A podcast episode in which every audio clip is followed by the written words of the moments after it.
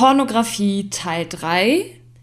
Ihr habt gefragt, ich antworte euch jetzt. Und damit viel Spaß mit dieser Folge.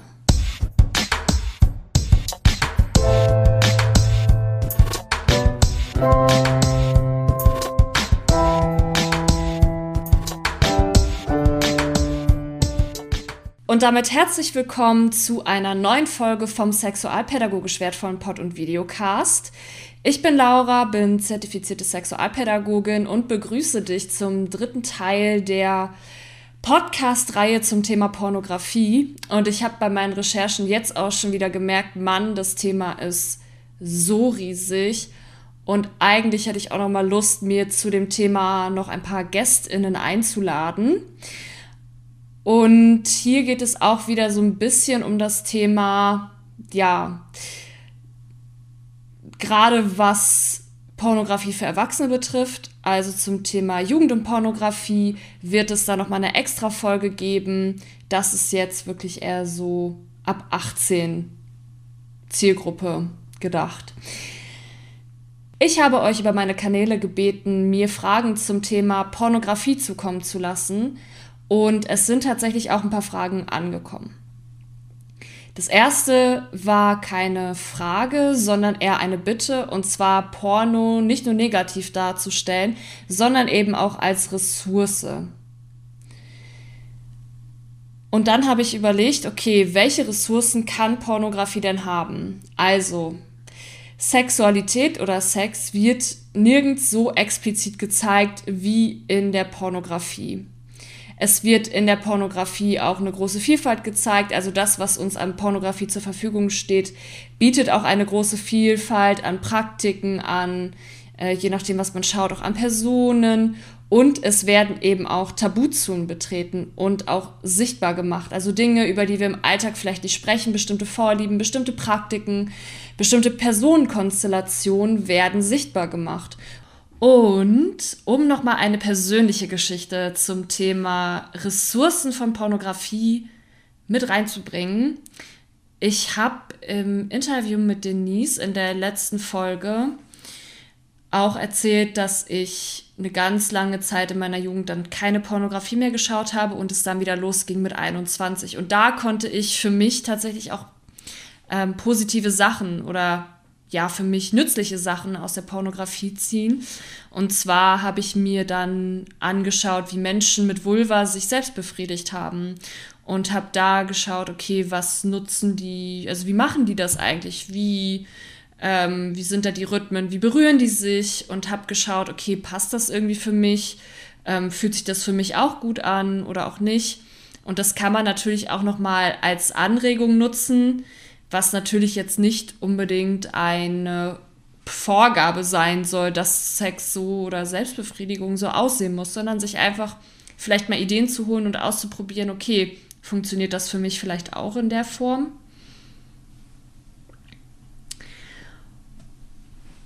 Und passend zum Thema positiver Zugang zu Pornografie gibt es einmal Hashtag Werbung. Passend zum Thema möchte ich euch den Sponsor dieser Folge vorstellen, den ich euch wirklich sehr ans Herz legen kann. Und zwar handelt es sich dabei um Cheeks. Cheeks ist eine Online-Plattform für alle ab 18 Jahren, die Lust an sexueller Stimulation und Inspiration haben.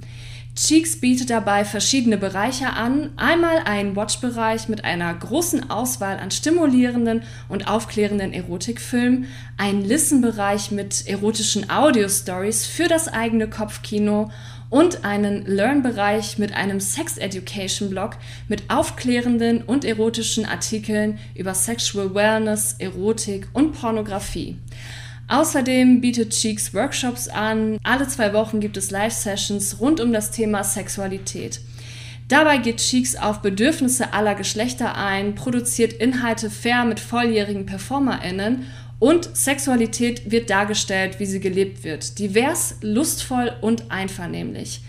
Dabei verzichtet Cheeks auf Elemente, die in Pornografie für viele abschreckend ähm, wirken. Und zwar sowas wie Werbung, Banner oder Kontaktanzeigen. Cheeks ist dabei besonders wichtig, die Auseinandersetzung mit der eigenen Sexualität salonfähig zu machen, einen vertraulichen Rahmen für sinnliche Fantasien zu schaffen und einen verantwortungsbewussten Umgang mit Pornografie gewährleisten zu können. Pornografie soll das eigene Sexleben inspirieren und nicht ersetzen und die Geschichten dürfen zu Fantasien anregen, ohne zur Notwendigkeit für Befriedigung zu werden. Wenn du jetzt neugierig geworden bist, dann schau doch gerne mal auf der Webseite von Cheeks vorbei. Die findest du unter www.getcheeks.com. Ausgeschrieben lautet sie www.getcheex.com. Alles zusammengeschrieben, es gibt kein Leerzeichen, es gibt nur einmal www.getcheeks zusammengeschrieben und dann .com. Der Learn-Bereich ist kostenlos und alle anderen Bereiche und Features kannst du mit einer Premium-Mitgliedschaft genießen. Diese kostet monatlich im Monatsabo 14,90 Euro. Wenn du dich aber fürs Jahresabo entscheidest, zahlst du 9,90 Euro im Monat und im Jahr wären das eben 118,80 Euro. Jedes Abonnement ist jederzeit kündbar zum Ende des Monats und es gibt keine Mindestlaufzeit. Wenn du jetzt aber sagst, ah, ich finde das schon total spannend und würde das mal gerne irgendwie ausprobieren, dann habe ich ein Geschenk für dich. Und zwar mit dem Code wertvoll kannst du Cheeks 14 Tage unverbindlich kostenlos im Jahresabo testen. Dafür musst du allerdings Neukundin sein, aber du kannst jederzeit während oder nach der Probezeit kündigen. Informationen zu Cheeks findest du in der Beschreibung oder in den Show Notes. Dort findest du auch nochmal einen Link zu Cheeks und den Code für das Probeabo, um die Inhalte für 14 Tage kostenlos unverbindlich einmal testen und genießen zu können. Werbung Ende. Und dann bin ich in meinen Recherchen auf Madita Oeming gestoßen, die zunächst Wissenschaft auch gemacht hat, aber dann, also sie ist Kulturwissenschaftlerin. Auf jeden Fall habe ich ihre Speaker-Innenseite auch in den Quellen verlinkt. Und die hat erst angefangen, ja, wissenschaftlich zu Pornografie zu arbeiten, hat darüber auch eine Masterarbeit geschrieben. Und jetzt mittlerweile veranstaltet sie freiberuflich Workshops und war auch schon in diversen Sex-Podcasts zu Gast. Und ich würde mich natürlich total freuen, sie mal auch hierhin einzuladen, um mal mit ihr über das Thema zu sprechen.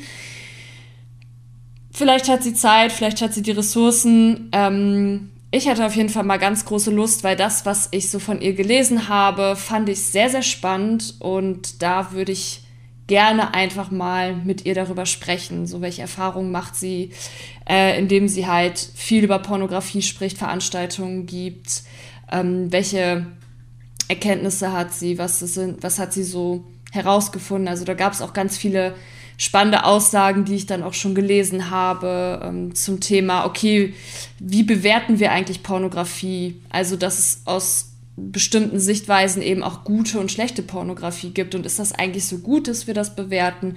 Und das fand ich nochmal super spannend. Deshalb wäre es natürlich sehr, sehr cool, wenn sie nochmal zu Gast käme.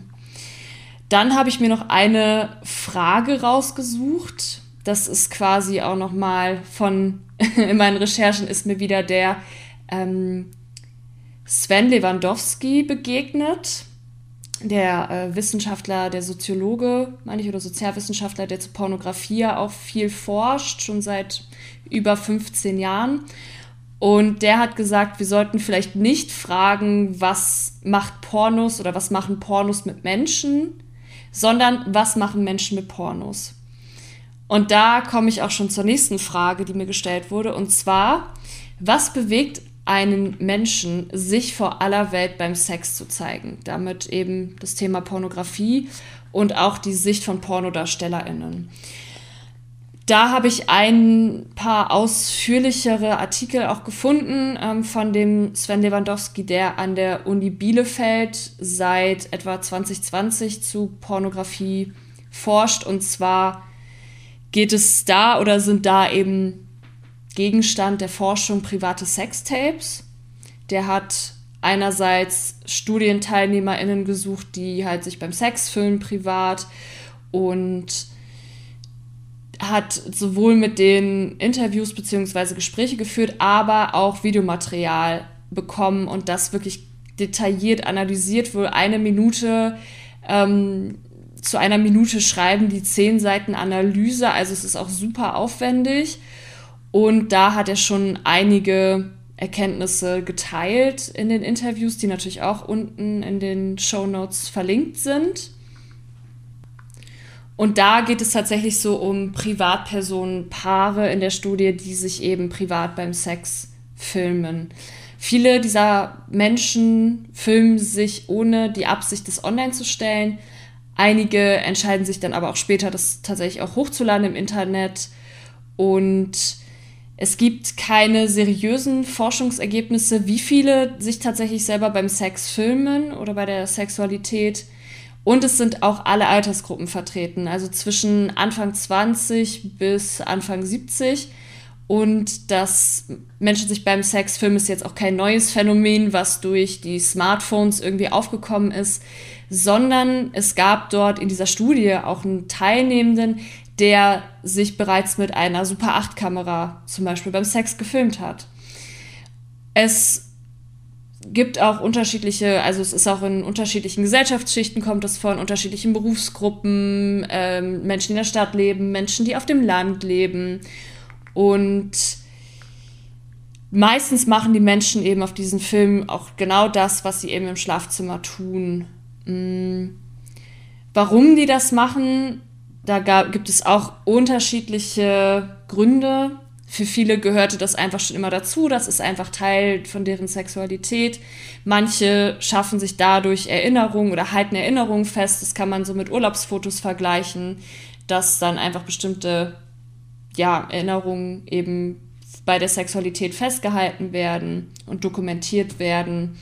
Einige Paare führen eben Fernbeziehungen und schicken sich das dann äh, gegenseitig die Materialien, um dann so ihre Sexualität auch auszuleben die eigene Erregung steigern. Also für einige ist es ist auch die, das Handy und äh, die, oder die Kamera sowas wie ein Sexspielzeug. Also auch so ein bisschen was, okay, ich habe hier sehr ähm, brisantes Material auf meinem Handy und dann hat das so einen Reiz des Verbotenen und oh, vielleicht könnte das ja jemand mal sehen. Ähm, aber auch die Erregung, sich selbst beim Sex zuzuschauen, das finden vielleicht auch einige erregend steigern vielleicht auch dadurch das Selbstwertgefühl. Und in dem Interview hatte der Herr Lewandowski auch gesagt, dass eine Person oder es war so ein Paar, da hat sich eine Person nicht attraktiv gefühlt und der die Partnerin wollte dieser anderen Person einfach zeigen, wie attraktiv er oder sie beim Sex aussieht. Und andere haben aber auch, oder es gab dann auch ein paar, was so einen pädagogischen Wert darin gesehen hat und wollte einfach zeigen, wie sieht eigentlich alltäglicher Sex aus. Die haben das dann vermutlich auch hochgeladen und wollten da einfach so eine realistische Darstellung mal zeigen, haben das, glaube ich, dann auch befreundeten Paaren gezeigt. Einfach mh, mm, mal nachlesen, da stehen noch so einige Beispiele und das ist wirklich sehr, sehr spannend. Mm, bei PornodarstellerInnen ist es ja in der Regel so, dass es natürlich irgendwie im Internet landet oder ganz früher auf VHS-Kassetten, DVDs, ne, dass es eben auch verbreitet wird, das Material. Da habe ich auch versucht, so ein bisschen zu recherchieren, ähm, warum, also was hat PornodarstellerInnen bewegt, in das Business einzusteigen oder Pornografie beruflich zu machen. Und da habe ich jetzt einige wenige Artikel gefunden, die wirklich so von den Motiven gesprochen haben. Ich habe noch mal einige mehrere Artikel noch mal gefunden zum Thema, okay, wie wie haben Aussteigerinnen oder Pornodarstellerinnen die Bedingungen in der Branche erlebt. Das ähm, war auch noch mal sehr spannend. Das hätte ich in der letzten Folge auch noch mal ganz gut gebrauchen können. Aber ich kann das auch noch mal gerne verlinken. Mm für viele oder für, für diese Person, die da interviewt wurde, war das berufliche Umfeld zum Beispiel passend. Die hat gesagt, okay, ich mag diesen 9-to-5-Job nicht, das war nichts für mich, ich habe vieles ausprobiert, ich habe irgendwie was studiert, ich habe irgendwie mal in einer Marketingfirma gearbeitet, aber irgendwie war das nicht das Richtige für mich und dann habe ich mal in so einen äh, Pornodreh reingeschnuppert und habe gemerkt, okay, ich finde ich finde das super spannend, auch so das gesamte Interesse an der Filmindustrie, wie wird sowas überproduziert, den Schnitt, äh, die Kameraführung etc. Das fand ich total spannend. Ähm, dann gibt es einigen auch so einen Kick und so ein Gefühl von, es fühlt sich an wie im Rausch, da selber als Darstellerin aktiv zu sein. Ähm, einige fühlen sich auch einfach mit der Berufswahl super wohl, weil die sagen, das passt einfach zu mir. Ähm, andere wollen ihre sexuelle Freiheit ausleben. Es gibt eben auch vielfältige Motive. Natürlich darf man auch nicht unerwähnt lassen, dass finanzielle Gründe mit Sicherheit auch dazu gehören bei einigen vielen und das auch nicht, also auch in vielen, ähm, ja, in vielen Arbeitsverhältnissen, sage ich jetzt mal, äh, da auch einfach ja eine Zwangslage ausgenutzt wird und ja Menschen da vielleicht auch unter Druck gesetzt werden. Also das hat sowohl vielleicht auch selbstbestimmte Gründe, wo man sagt, ich entfalte mich selber, aber es gibt eben auch Fälle, wo es eben aus ja, vielleicht einer Zwangslage heraus passiert oder aus Gründen, wo man nicht sagt, okay, da habe ich mich jetzt selbstbestimmt, empowernd, sage ich jetzt mal, dafür entschieden. Ja, da fände ich es natürlich auch nochmal spannend, mit einer Person zu sprechen, die auch wirklich in dieser Branche arbeitet oder da ausgestiegen ist um einfach nochmal ein Bild zu bekommen. Es gibt natürlich ja auch ähm, im Internet diverse Videos, Interviews mit Menschen, ähm, die ja dort in der Industrie arbeiten. Und ja, das äh, ist quasi jetzt eine ganz kurze und knappe Folge. Und das waren die Fragen. Ähm, vielleicht, also vielleicht sprechen wir auch noch mal über das Thema Pornografiesucht noch mal ein bisschen näher. Vielleicht kann ich noch mal äh, jemanden oder Personen einladen, die sich da auch noch mal ein bisschen intensiver mit beschäftigen und da wirklich auch lange, lange zu dem Thema Forschen, arbeiten und da einfach noch mal ja einen Einblick zu bekommen. Das fände ich super spannend. Aber ansonsten ähm, wäre das jetzt für heute. Ich wünsche euch einen schönen Abend, eine schöne Woche und dann bis zur nächsten Folge. Tschüss!